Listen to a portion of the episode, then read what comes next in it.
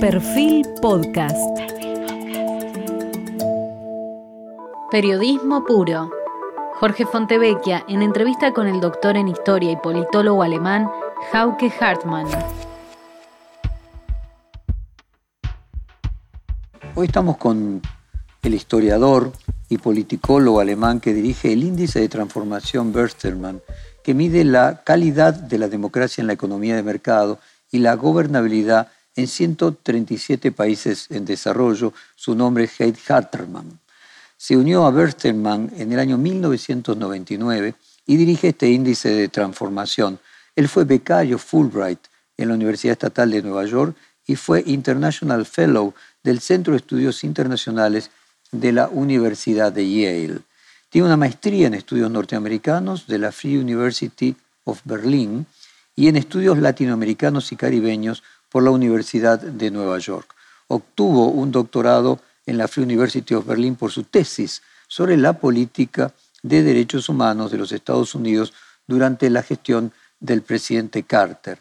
Su investigación se centra en la democratización y los derechos humanos con un enfoque regional. El índice de transformación Berterman, que se publica cada dos años, permite evaluar las tendencias observadas e identificar los resultados en las estrategias de transformación democrática, amplía el conocimiento disponible sobre cómo se gestionan los procesos políticos y cómo se lleva a cabo la toma de decisiones. Vamos a comenzar preguntándole a Hartman eh, qué mide exactamente este índice de transformación.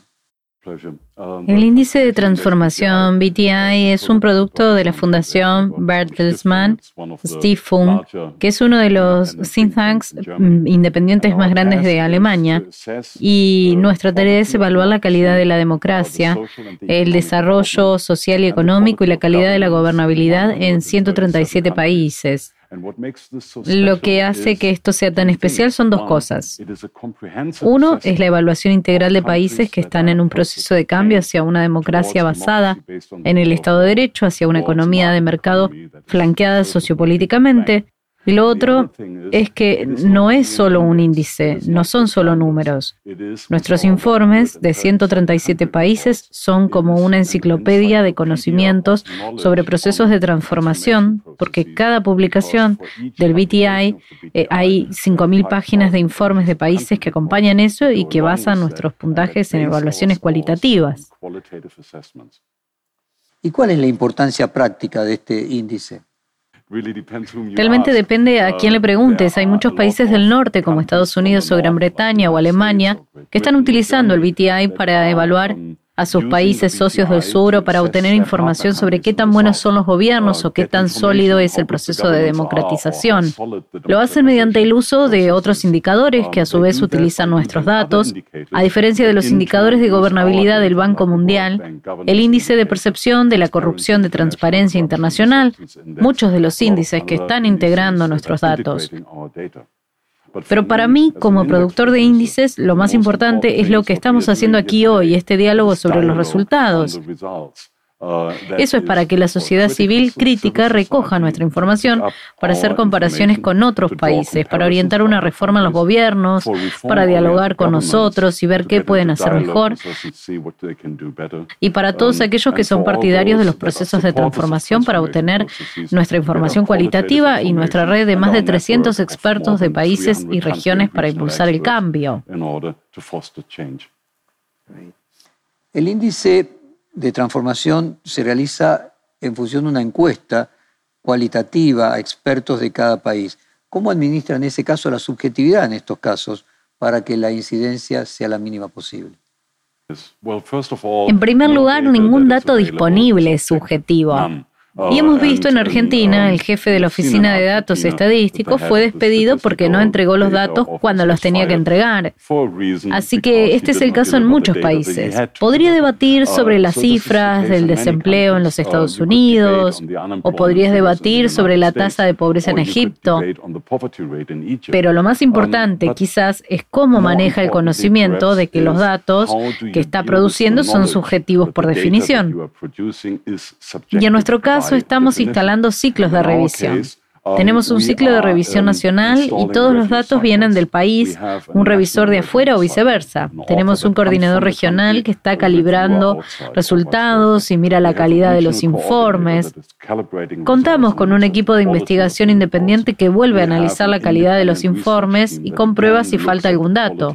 Y estamos instalando nuestro propio proceso de calibración interregional para ver que no estamos discriminando a una región, sino que tenemos información que es de hecho comparable, confiable y no basada en la subjetividad.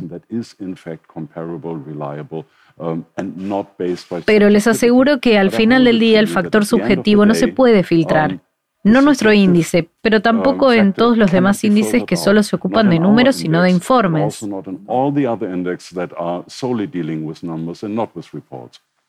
¿Y cómo se garantiza usted la validez, la confiabilidad y la comparabilidad en esa evaluación? Nos sentimos relativamente um, seguros, para ser realmente honestos. Nos sentimos comparativamente seguros de que al final del día tenemos excelentes informes y datos confiables y lo hacemos al monitorear constantemente el proceso de evaluación.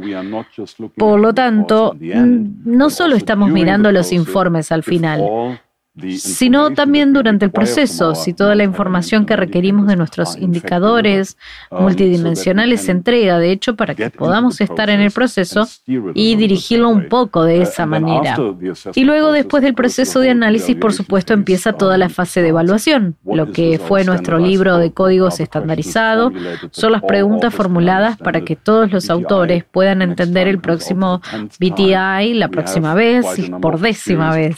Tenemos bastante experiencia experiencia, bien 20 años de funcionamiento en cómo hacer mejor nuestras preguntas para recibir mejores respuestas. ¿Cómo determinan cuando un país hay democracia o hay autocracia? Ese es un punto muy importante en comparación con otros indicadores de democracia que se centran principalmente en elecciones libres y justas y una serie de derechos civiles básicos. Para nosotros es más complicado porque estamos viendo el comienzo de un proceso de democratización. ¿Es suficiente la estatalidad para tener un sistema político? Y miramos al final del proceso para ver si una democracia se está consolidando o si muestra signos de desestabilización. Pero hemos establecido siete indicadores de referencia. Libertad de expresión, libertad de reunión, separación de poderes, derechos civiles y por supuesto elecciones. Para decir que hay unos estándares mínimos en una democracia hay que, hay que cumplir. Si en un país fracasa en uno de los siete indicadores de referencia, no se puede considerar una autocracia. No se puede tener una democracia sin uno de esos estándares mínimos, por ejemplo, la libertad de expresión y de prensa. Usted se hincapié en la importancia de la discusión de los resultados. ¿Se podría decir que la discusión sobre cómo se hace el índice en sí mismo es una tarea didáctica y democrática. Absolutamente. Cuando comienzas a hacer un índice, estás ocupado discutiendo la metodología y luego discutiendo los puntajes. Pero cuando lo haces el tiempo suficiente, como lo hago encabezando el BTI, descubres que lo más importante es realmente que esta es una herramienta para iniciar un diálogo. y eso también ayuda a hacer preguntas porque cuando vengo aquí a Argentina, no solo soy un experto de país en Argentina, pero me ayuda a discutir los hallazgos para recopilar información que todos podamos usar para la próxima ronda de nuestros índices. Y tal vez al hacer las preguntas correctas, también hace que los socios piensen en lo que realmente está pasando. Por primera vez desde el año 2004 en que se realiza el índice, mostró que hay más estados autocráticos que democráticos. De los 137 países en desarrollo y en transición estudiados, solo 67 siguen siendo democracias. Eh, y por el contrario, el número de autocracias aumentó a 70. ¿Podríamos decir que el conflicto de nuestro tiempo es autocracia versus democracia? Diría que ese siempre ha sido el gran conflicto, pero es muy visible en este momento, que es momento de júbilo, el triunfo que tuvimos por la caída del muro de Berlín, que has puesto en tu edificio, que es maravilloso, este momento triunfal, que fue solo un punto en el tiempo. Y cuando miramos hacia atrás, a los últimos 10 años de procesos de transformación en todo el mundo, vemos populismo autoritario, vemos un endurecimiento de las autocracias. Vemos una democracia estable como Brasil, por ejemplo, que declinó hasta cierto punto la calidad democrática. Corren un peligro muy real de dañar su propio sistema democrático Así que los últimos 10 años no han sido buenos para la democracia. ¿Y cuál es su visión del fortalecimiento de las autocracias y del debilitamiento de las democracias? Lo que miramos hacia atrás, diría 20, 30 años de globalización e hiperglobalización, que por supuesto tienen enormes efectos económicos y sociales en la forma en que se redujo la pobreza durante los últimos dos años. Y solo la pandemia ahora interrumpió ese proceso pero al mismo tiempo la desigualdad aumentó dramáticamente. La gente está pidiendo a, su sistema político que aborde este tema de la desigualdad social, que no se aborda adecuadamente, pero ese es solo un factor. Es también a los tiempos de la globalización. ¿Quién está decidiendo la población nacional? ¿Es la población regional? ¿La población global? Son esas dos decisiones siempre democráticas. ¿Qué haces en tiempos de hipercomunicación cuando de repente te enfrentas a información a la que antes no tenías acceso? ¿Qué pasa con la revolución telefónica en África? ¿Qué pasa con las redes sociales en el mundo árabe que dejaron un papel tan importante en las revoluciones de la primavera árabe? Todos estos son factores que están generando descontento, disrupciones y malestar en el sistema, que pueden ser algo positivo para acabar con los regímenes autoritarios, pero también pueden desestabilizar la democracia. Y vemos en muchas democracias que algunos vez consideramos estables, a Hungría, Polonia o India, de repente esta disrupción llega a un punto que realmente desafía el sistema democrático. ¿Cuánto inciden las religiones en el fortalecimiento o no de las democracias? La religión puede ser un factor muy positivo en la construcción de consenso y sabemos de muchos casos benévolos en los que los líderes religiosos han contribuido con el proceso de su palabra para reconciliar, para moderar, para promover la construcción de consenso.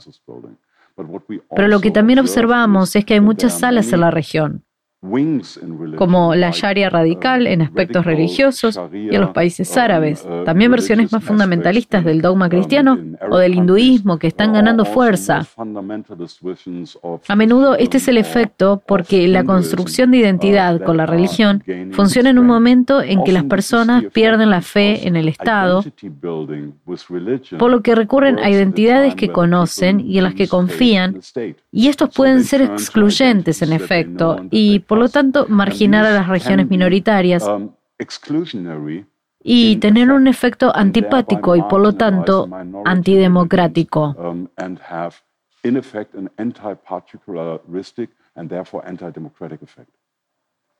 ¿Y cuál es su opinión específica sobre la transición democrática de la Argentina? Puede que le sorprenda escuchar eso, pero Argentina ha sido un caso atípico positivo en los últimos años, porque la polarización, que es evidente en este país, en realidad terminó después de las elecciones. Hubo dos cambios. El gobierno de Cristina Kirchner a Macri y de Macri a Fernández, que fueron asombrosamente pacíficos y constructivos. Y eso en sí mismo, creo, es un logro de una sociedad como la Argentina, que de nuevo está bastante polarizada para empezar. El primero de septiembre ocurrió un hecho político en la Argentina que marca un antes y un después desde la recuperación democrática en 1983 con el atentado a la vicepresidenta por primera vez un hecho eh, violento. ¿Cuál es su opinión al respecto? Por supuesto, también fue un incidente muy simbólico y muy grave. Y creo que todo el mundo está feliz de que nada haya pasado. Definitivamente no quiero restar importancia a la gravedad de este incidente, porque podría haber sido mucho peor. Y es, por supuesto, una señal alarmante de que el nivel de violencia política, incluso en un país estable como Argentina, está aumentando.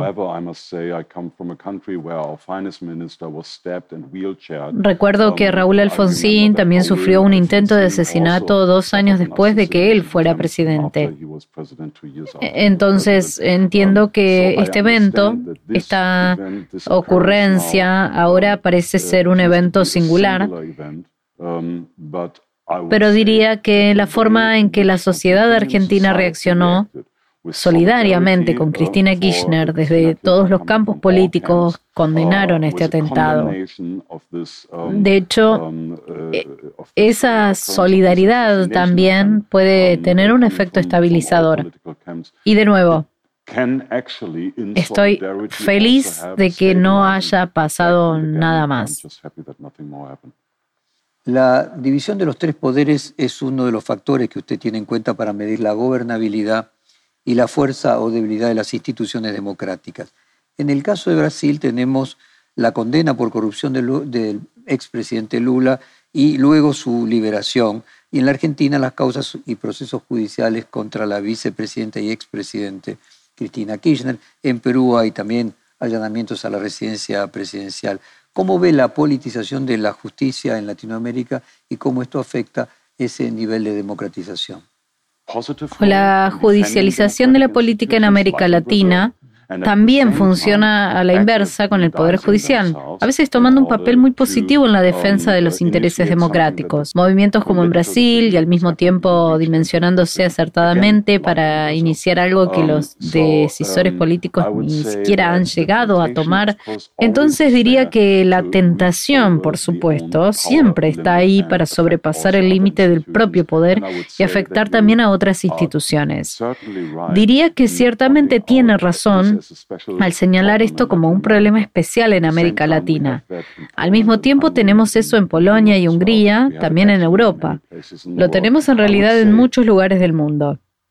Diría que hace 15, 16 años, cuando publicamos las primeras ediciones, siempre advertimos que la erosión del Estado de Derecho es solo el primer paso en el retroceso democrático y tarde o temprano también afectará a los derechos de participación. Creo que eso sigue siendo cierto, aunque ahora nos estamos enfocando en los efectos democráticos de mucho mayor alcance que siempre el Estado de Derecho y el no funcionamiento de la separación de poderes es siempre la primera incursión a los procesos de autocracia. Otro fenómeno relativamente reciente en Argentina es la evidencia cada vez más de la penetración del narcotráfico en la política, en la justicia. En el caso de Argentina tenemos el epicentro de la ciudad de Rosario, la tercera mayor ciudad del país. ¿Ustedes evalúan eh, a la hora de sacar conclusiones respecto a la calidad democrática cuánto afecta el narcotráfico a la calidad democrática? Creo que este es un problema grave a nivel regional. Varias democracias en realidad cayeron, como Guatemala o, Nicaragua, en guerras, y México declinó dramáticamente durante los últimos años debido a la desestabilización que trae consigo el narcotráfico. Puede entender que haya una gran preocupación en Argentina de que este tipo de factor desestabilizador pueda ganar más terreno. No estoy familiarizado con la situación en Rosario. En realidad no puedo pretender ser un experto en eso, pero Ciertamente puedo decir que esto se refleja en el BTI y las cuestiones del monopolio en el uso de la fuerza y la fuerza respectiva de las bandas de narcotraficantes, los cárteles de la droga, también el Poder Judicial independiente si son libres de corrupción. Pero también cuando analizamos los derechos civiles y la protección de los derechos civiles, porque este es un factor enorme, no como vemos en México, donde las personas ya no pueden estar seguras de sus vidas en áreas que son controladas por las drogas.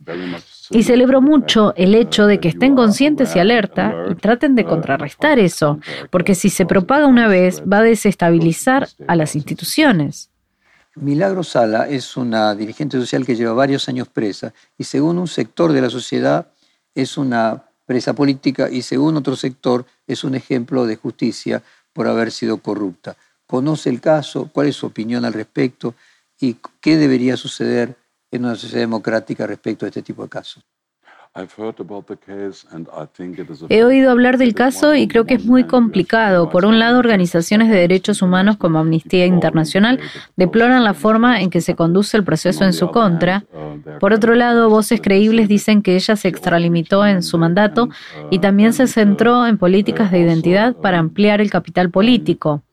Así que diría que el peligro de la política de identidad siempre es que te estás extralimitando en tu propio mandato y no piensas tanto en la sociedad, sino en tu propio cliente. Y por mucho que le exijamos al sector empresarial que no solo mire las ganancias, sino que también mire el bien para la sociedad, lo mismo se puede exigir de todos los grupos que están reclamando derechos especiales para organizaciones especiales. Pero no soy especialista en el caso, por lo que me abstendría de cualquier comentario sobre ese caso en particular, por favor. Durante el gobierno de Mauricio Macri, Argentina mejoró la puntuación en el índice que ustedes realizan. Sin embargo, en lo económico mantuvo el mismo puntaje que respecto el gobierno precedente, que era el último de Cristina Kirchner. ¿Cómo fueron comparativamente los resultados del índice en 2022 de Fernández respecto al gobierno de Macri? Es un poco injusto comparar porque Fernández asumió, estuvo tres meses en el cargo y luego empezó la pandemia. Diría que reaccionó admirablemente, primero resolutivo y fue muy buen gobierno. Sin embargo, eso se diluyó en el proceso y podría argumentar razonablemente que el bloqueo fue demasiado largo y demasiado duro. Realmente bloqueó el desarrollo económico y social que lo acompaña. Entonces hemos visto una disminución en el desarrollo argentino con respecto al desarrollo económico, por un lado, pero también la velocidad y la intensidad de los programas de reforma no son de su propia creación, sino que realmente se dan por las circunstancias con las que tuvo que lidiar. Pero, por otro lado, por supuesto, también se está viendo un gobierno dividido, con dos campos políticos diferentes en la administración que no hace que la toma de decisiones sea mucho más fácil. En pocas palabras, eh, los puntos del BTI bajan moderadamente de Macri a Fernández. Los sindicatos son un factor político importante en la Argentina. ¿Cómo influyen los sindicatos en todo el mundo en el índice de estabilización democrática? Los sindicatos pueden tener un efecto muy beneficioso en términos de construcción de consenso y nuevamente no soy un experto en Argentina. Pero tal vez podríamos compararlo con el caso de éxito de Uruguay, donde los sindicatos definitivamente tuvieron un papel muy positivo y bueno que desempeñaron durante el gobierno del Frente Amplio, pero continúan haciéndolo ahora bajo otra administración conservadora en la promoción de reformas. Entonces, en cambio, verá que dos reformas no se eh, hicieron en Uruguay. La reforma educativa y la reforma del sector público, ambas fueron obstaculizadas por los sindicatos. Y esta es la moneda de dos caras, realmente de los sindicatos, donde se podría decir por un lado que hay un factor de grupo de interés positivo que puede ser una promoción del activismo de la sociedad civil y de la construcción del consenso social, pero por otro lado también corre el peligro de promover políticas clientelistas. Entiendo que el mismo proceso está ocurriendo en Argentina, por un lado mirando a la sociedad en general, pero por otro lado también reduciéndose a la representación de grupos de interés real.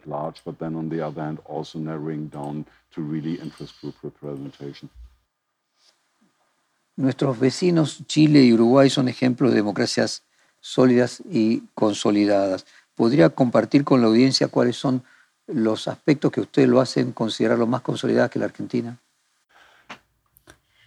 Para empezar, un Estado de Derecho fuerte que realmente está anclado al desarrollo democrático en estos países, dándoles una base, haciéndolas confiables, transparentes.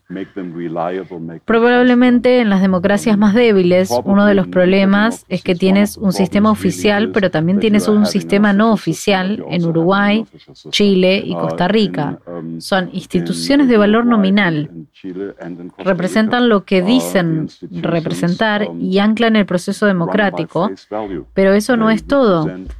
Creo que la capacidad de construcción de consenso en esta sociedad ha sido excepcionalmente fuerte y lo hemos visto, por ejemplo, como, con cómo el nuevo presidente uruguayo, la calle Pou, está cooperando con sus predecesores, consultándolos preguntándoles, integrándolos en los procesos de toma de decisiones. Pero nuevamente podemos ver lo mismo cuando Mauricio Macri está invitando a su sucesor Fernández a un desayuno de trabajo para hacer un periodo de transición sin problemas. Así que creo que también hay señales de que los campos políticos se unen en Argentina. Bueno, en el caso de Chile, usted tiene claro de que hubo una constitución que fue aprobada en una etapa y desaprobada en una segunda. ¿Cómo es su evaluación de este conflicto alrededor de la constitución chilena y cómo constituye o consolida la democracia en nuestro vecino? Probablemente podríamos llenar una hora solo con este tema. Saludé mucho al pueblo chileno por iniciar el proceso de creación de una nueva constitución que habría reparado varios de los aspectos de la antigua constitución al ser más inclusiva y más responsable social y ambientalmente. Hubo muchas oportunidades, las posibilidades han sido desaprovechadas, por decirlo de forma muy sencilla. Ha habido dos factores que descarrilaron esta constitución y uno fue una ambición manifiesta de una izquierda heterogénea. Y volver a hacer políticas de identidad, fracasar en alcanzarlas, fallar en la construcción de consenso.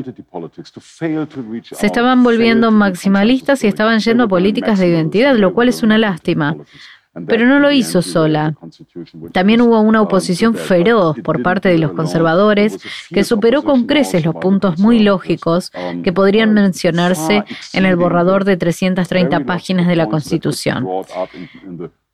Había muchas buenas razones por las que se podía oponer, pero no de esa manera y no con esa fiereza que volvía a entorpecer el diálogo. Solo puedo esperar que el pueblo chileno también, como lo anunció Boric, aproveche la oportunidad de trabajar nuevamente en una nueva constitución. Pero entonces la constitución debería ser votada por el sí, por el 60, 65, 70% de la gente y no solo por el 51%.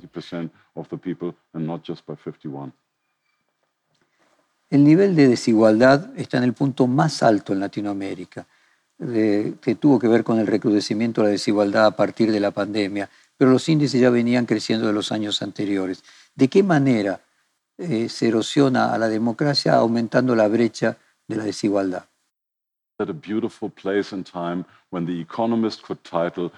¿No fue ese un hermoso lugar y momento en el que The Economist pudo titular El genio de nuevo en la botella? Es decir, la desigualdad puede comenzar a ser una cosa del pasado en América Latina. Bueno, desafortunadamente, como usted dijo, los últimos 10 años han demostrado lo contrario. La disminución de los ingresos por exportaciones de productos básicos en América Latina también disminuyó la posibilidad de hacer política social en América Latina.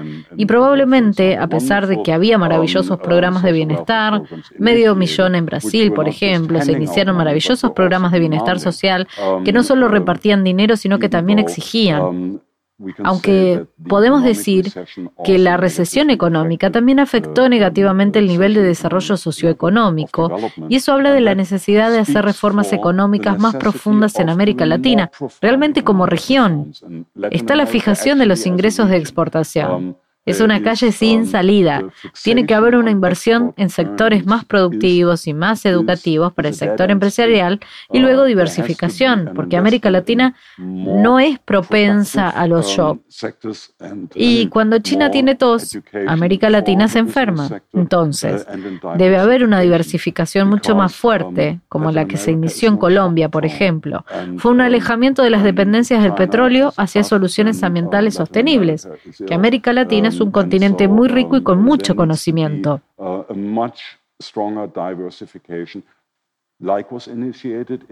Y estoy muy seguro de que hay mejores formas de promover el crecimiento económico y se ha hecho en el pasado.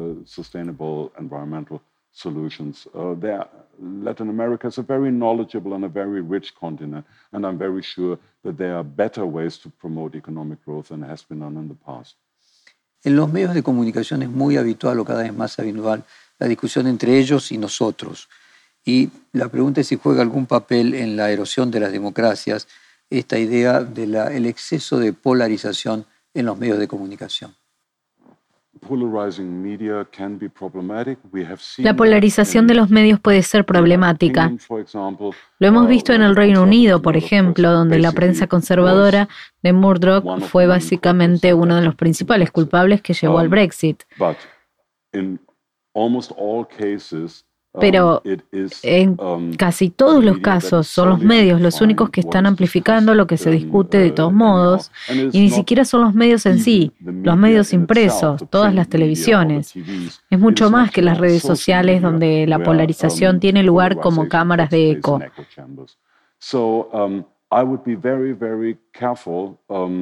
Así que sería muy, muy cuidadoso de uh, disparar al mensajero, por así decirlo, y de reaccionar exageradamente en una situación en la que sería muy importante defender la independencia de opinión y de la prensa e ir tras los casos individuales solo donde existen motivos para creer que esto incita al odio y la violencia.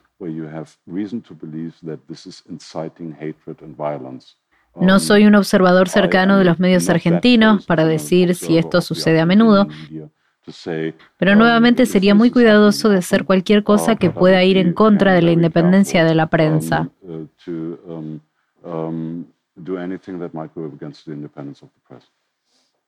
No solo en los medios tradicionales se da este efecto de exceso de polarización, más aún se da en las redes sociales y directamente las eh, fake news.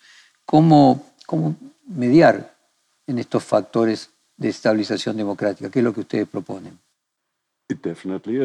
Um, Definitivamente lo es y um, aprendí hace poco que Russian Today tiene el mercado más grande de América Latina, que básicamente la mayor parte de la sociedad tiene el hábito de um, acceder a un paisaje de medios totalmente gratis, donde la propaganda rusa puede invertir en uh, exceso y puede difundir noticias falsas por sus propios intereses propagandísticos. Y ese ciertamente es un problema porque, por uh, supuesto, se expande exponencialmente en las redes um, sociales. Uh, por otra parte, la regulación no hará mucho bien. Es más, el proceso um, político que necesita ser fortalecido para la educación um, política de la ciudadanía y luego también quizás más aprecio por los periodistas que traen noticias sólidas y realmente revisan y verifican lo que están publicando. Y no puedes controlar las cámaras de eco en las redes sociales, aparte del hecho mismo de que son, por supuesto, mecanismos de control en los que puedes responsabilizar a las empresas por publicar incitaciones graves a la violencia, al odio, propaganda nacional socialista, material pornográfico, ese tipo de cosas. Pero ¿dónde trazaría la línea en la discusión política? ¿Por dónde empezarías a decir que esto ya está incitando a la violencia? Es caminar sobre la cuerda floja y es muy difícil y por mi parte lo pensaría dos veces antes de comenzar esta guerra.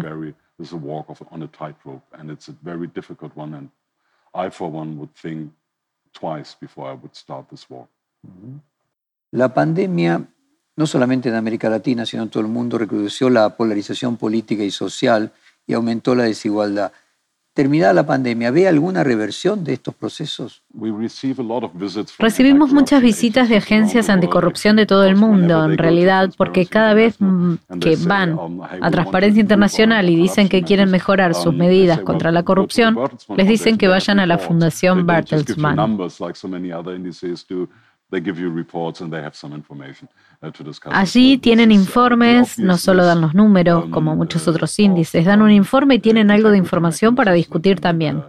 Esta es la lista obvia de mecanismos de integridad que pueden ser la ley de contrataciones públicas, la ley de financiamiento de partidos y la ley de acceso a datos. Más importante realmente que cualquier cosa que pueda instalar como institución y necesite instalar una gran cantidad de instrumentos diferenciados es la independencia de estas instituciones y esta es la voluntad política de que les dejamos hacer su trabajo. A lo largo de los años he leído tantas agencias anticorrupción que se veían tan maravillosas en el papel, pero cuando se encontró con lo que el mundo político realmente hacen, estas agencias deben encauzar, no ser un factor dado. Y así yendo más allá del valor nominal de muchos mecanismos de integridad, todos deben tomarse de la voluntad política como esencia. La precarización laboral es un fenómeno que se da a nivel global y sobre todo en, los más jóvenes. ¿Cree que con la implementación de reformas laborales se podría revertir esta situación? Sí, y les daré un ejemplo del presidente húngaro, Víctor Orbán, en 2013, cuando habló por primera vez sobre el Estado no liberal que quería instalar en Hungría. Um, Se relacionó um, directamente con la crisis económica y financiera de 2008, y esa fue la sentencia de muerte para la democracia liberal internacionalista. Aquí hemos visto que esto no funciona. Las nuevas estrellas en el horizonte son regímenes autocráticos de China y Singapur, etc. Y entonces dijo adiós a cierto tipo de globalización abierta y liberal en la que todos alguna vez creímos. Ahora, sabemos que la globalización necesita mucha más regulación que no se trata solo de expansión, sino también de calidad, especialmente en tiempos de la crisis climática. Pero lo que no es la antítesis de la democracia liberal, porque al fin y al cabo, las sociedades más eficientes, más prósperas, más justas, siguen siendo las sociedades gobernadas democráticamente. Se está propagando un nuevo tipo de mito de la eficiencia autocrática, en el que si todos somos un poco más autocráticos, seríamos más eficientes. Y ese simplemente no es el caso. Una y otra vez en todos nuestros informes de países vimos que el 90% de las autocracias se desempeñan mucho peor en cualquier democracia, incluso en tiempos de creciente globalización. Veremos, sin embargo, probablemente en un futuro cercano, un cierto grado de desglobalización.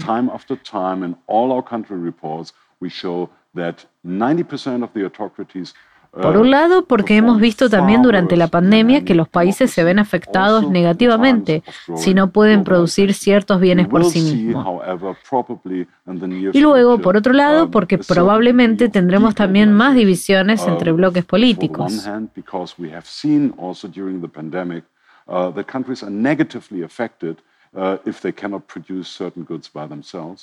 And then on the other hand, because we probably will have also more divisions between political blocs. Usted ya mencionó dos veces el caso Hungría, había mencionado antes el caso de Polonia. ¿Ve algún peligro de pérdida de calidad democrática en Italia a partir del triunfo de Giorgia Meloni? Bueno, mis amigos italianos, por supuesto, uh, están um, devastados, uh, pero en realidad no lo creo.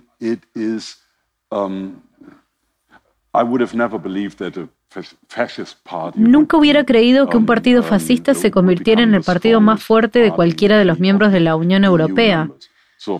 Entonces, por supuesto, este es un problema muy grave. La buena noticia al respecto es que um, las dos figuras más problemáticas de la historia italiana reciente Silvio Berlusconi y Salvini se reducen a su tamaño adecuado y eso es solo el 8% de los votantes. Uh, Así que esos dos políticos um, están básicamente fuera de escena. Meloni habrá que ver si hará la mitad de lo que prometió en su campaña electoral. Eso sería muy problemático para Europa, pero hemos abordado otros casos y tenemos muchos buenos amigos italianos a quienes recurrir y lo resolveremos. Se podría decir que el dilema se plantea a nivel de la crisis de representatividad porque los partidos políticos toman medidas electoralistas más que medidas de transformación sociales. Creo que es de hecho el problema. Hay una reducción de la capacidad de respuesta de los partidos políticos a los que la población realmente espera. Por otro lado, la responsabilidad política también funciona a la inversa. Un ministro de Relaciones Exteriores dijo recientemente, apoyaremos a Ucrania y si a mis votantes no les gusta tanto, sigo creyendo que fui elegido para hacer lo correcto y no para complacer a ningún votante. Um, Creo que tiene mucha razón y de nuevo, el um, problema al que te um, refieres uh, es el tipo de representatividad del sistema político y esa es la transmisión entre la sociedad civil por un lado y cómo llega el sistema político por el otro. Y luego tenemos que decir que es por eso que es tan importante. El índice de transformación está mirando procesos de consolidación. este es uno de los puentes más inestables para caminar. Pero es necesario que tengamos partidos políticos que sean representativos y que tengamos grupos de interés. Hablamos de los sindicatos, pero tenemos grupos de interés diversos que conversan entre sí y que intentan construir consensos incluso antes de que entren en el ámbito político. Ahora, junto con la globalización, la presión sobre cada uno de los grupos de interés, por supuesto, crece porque cada uno de su propia clientela está sufriendo los efectos de la globalización tanto como se benefició hace un par de años y por lo tanto también están bajo presión para actuar de manera más decisiva y menos orientada al consenso. Entonces, ese es un dilema que solo se resolverá cuando al final del día nos demos cuenta de que los problemas que están surgiendo están afectando a toda la sociedad y no solo a ciertos grupos.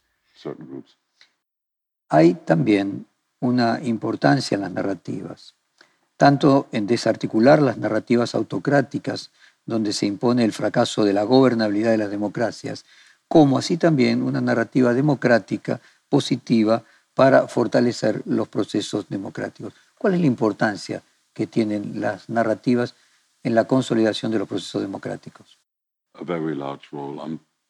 Un papel muy grande. Estoy muy contento de que mencione la importancia de las narrativas porque podemos aprender algo allí realmente de cómo China está promocionando su propio sistema como supuestamente más eficiente. Pero tiene un defecto, y hemos visto que en diferentes países como Benin o Túnez o El Salvador o Filipinas, no había un líder programático, sino un líder que prometía al pueblo, voy a aclarar todo este lío democrático.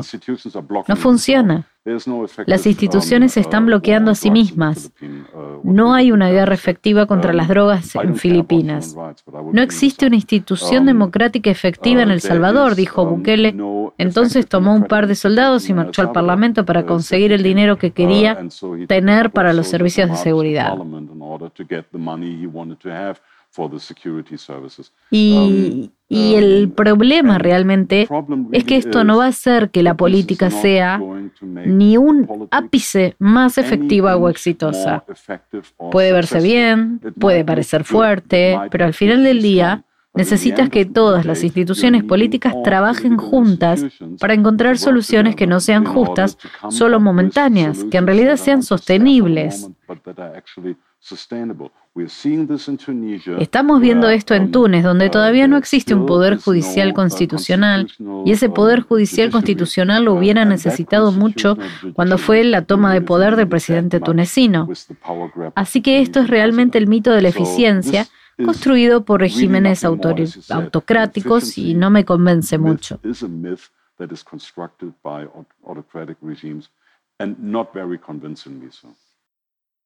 ¿Y cuál sería la importancia de un nuevo contrato social para Latinoamérica y en ese caso, cómo impulsar? Diría que es muy importante. Es lo que mencionamos de la narrativa. Hay una nueva narrativa que contar, tiene que ser incluyente, tiene que casarse con diferentes campos políticos, tiene que mostrar de manera convincente que cada grupo va más allá de sus propios intereses estrechos tiene que demostrar que las élites políticas tradicionales ya no se dedican únicamente a la política del statu quo, porque este es realmente uno de los efectos más polarizadores que la política del statu quo realmente bloqueó el camino social. Pero lo más importante realmente es, como ya discutimos con la constitución chilena, lo más importante realmente es que es un diálogo y es la construcción de consenso que va antes de proclamar un nuevo contrato social. El contrato social es solo un contrato social.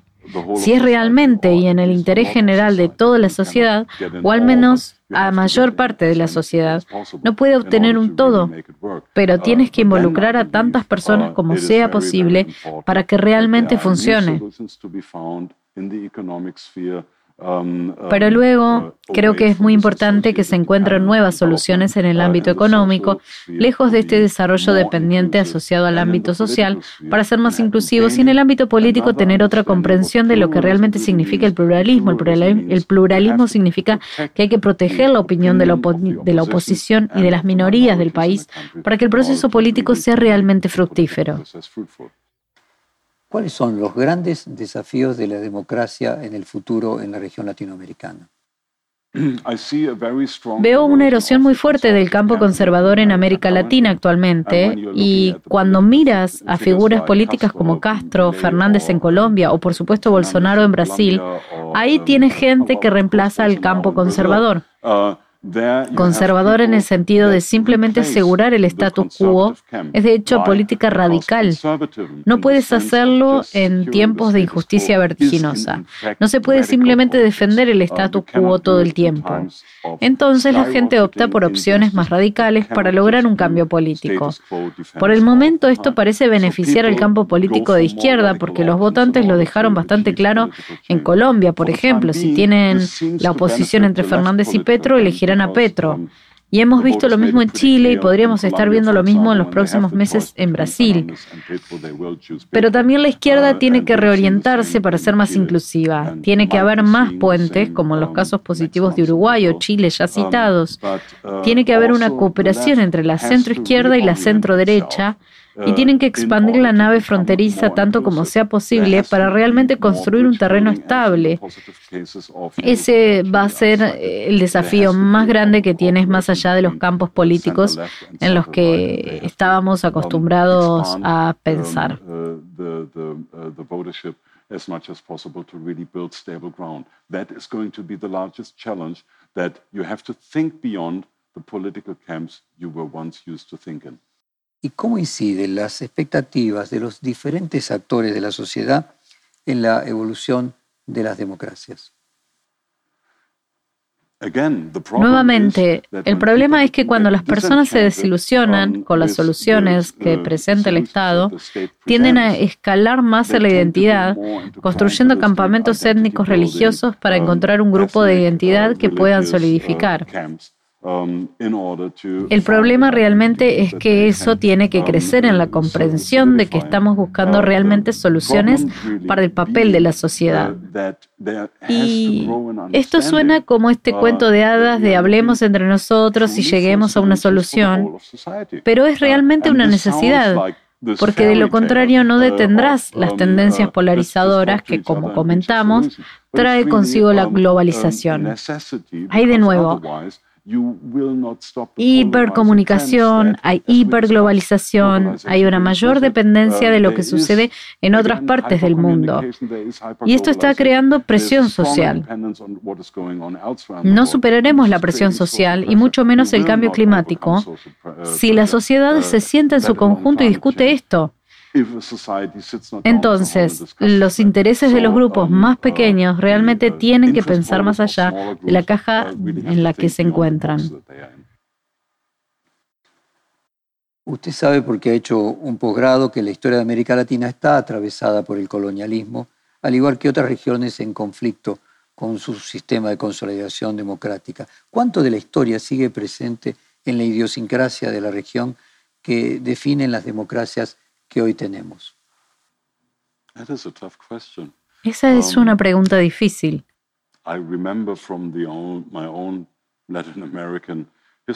Por supuesto, la influencia de la religión ha sido fuerte en esta región y también hay una fragmentación dada a la violencia que sufren las poblaciones indígenas.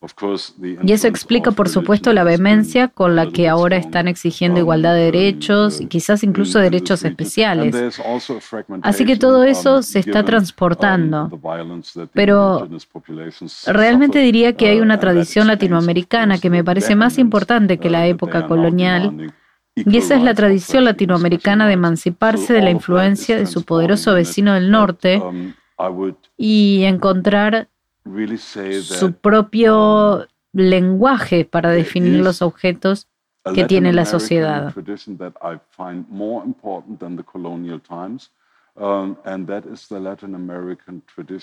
Solo diría que hay un déficit para algunas sociedades latinoamericanas, que no hay una definición clara de cuál debería ser realmente este objetivo. Hay una identificación abierta de la democracia liberal, pero a veces parece que en Latinoamérica resuena como si fuera importante.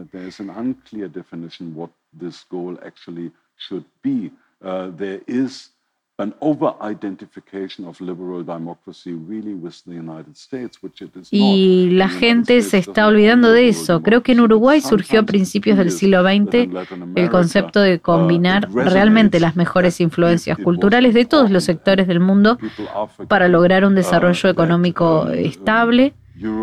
Y también político, democrático cultural influences from all sectors of the world in order to make a stable economic and also democratic political development. Llegamos a la última pregunta. En la Argentina se discute lo que llamamos grieta, el fin de la polarización, por la cual el partido que gobierna y el partido de oposición deberían hacer un acuerdo eh, para eliminar la polarización y reducirla a grados aceptables. Eh, ¿Qué habría que hacer para conseguirlo y cuál es el rol de las élites para que esto se produzca. Um, Creo que vemos los primeros pasos. Una vez más, tengo muchas esperanzas en lo que respecta a Argentina. Uh, si no recuerdo mal, um, en nuestro informe de país, la administración de uh, Mauricio Macri hizo muchos esfuerzos para tender una mano. Um, y luego también el campo de Fernández uh, oscilaba un poco entre ser llevado al campo de los peronistas o tender la mano. Este es un proceso um, difícil, es um, absolutamente claro. Pero hay intereses heredados y creados para mantener el sistema tan polarizado como está. Por lo tanto, también debe abordar esos intereses. Del lado conservador existe un interés de ciertos segmentos del lobby empresarial para no acercarse demasiado a los peronistas, pero luego del otro lado, en el campo de Macri, hay una aversión a acercarse demasiado a un sistema de intereses de trabajadores organizados.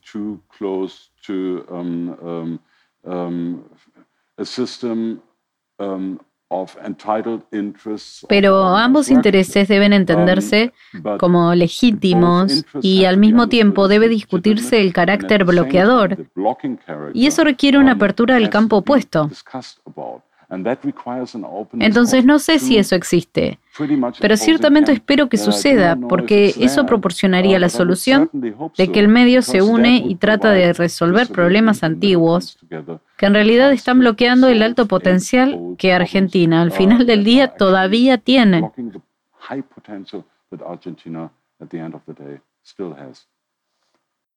Hau Hartmann, le agradecemos mucho esta hora de conversación. Perfil Podcast.